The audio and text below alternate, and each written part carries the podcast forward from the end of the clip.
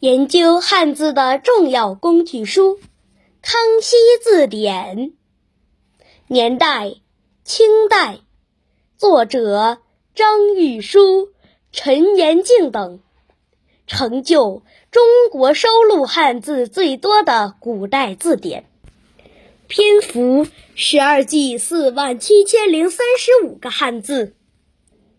上学的时候。你的老师是否要求你准备一本新华字典呀？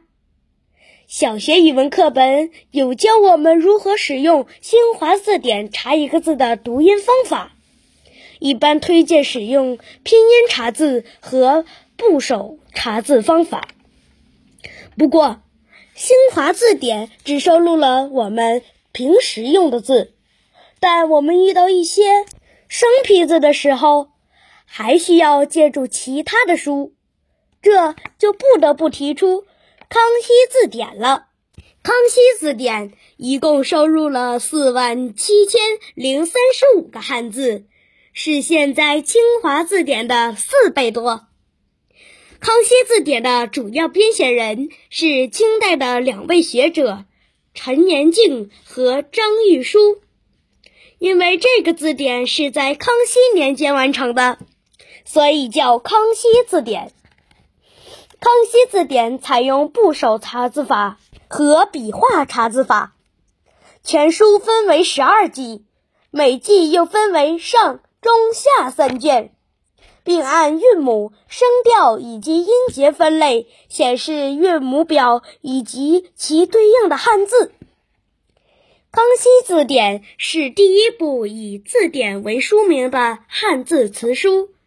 典是在古代不可以乱用的字，是指可以作为标准的书籍，并且《康熙字典》直接以当时皇帝的年号作为书名，可见康熙皇帝对这本书的重视程度。《康熙字典》是康熙皇帝下令由三十多位学子集体创作的成果，但是学者之间的水平参差不齐。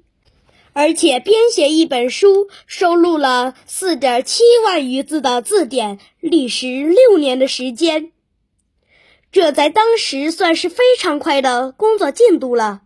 所以《康熙字典》难免有错漏，不过瑕不掩瑜。《康熙字典》自成书以来，就是最有权威、影响最大的字书。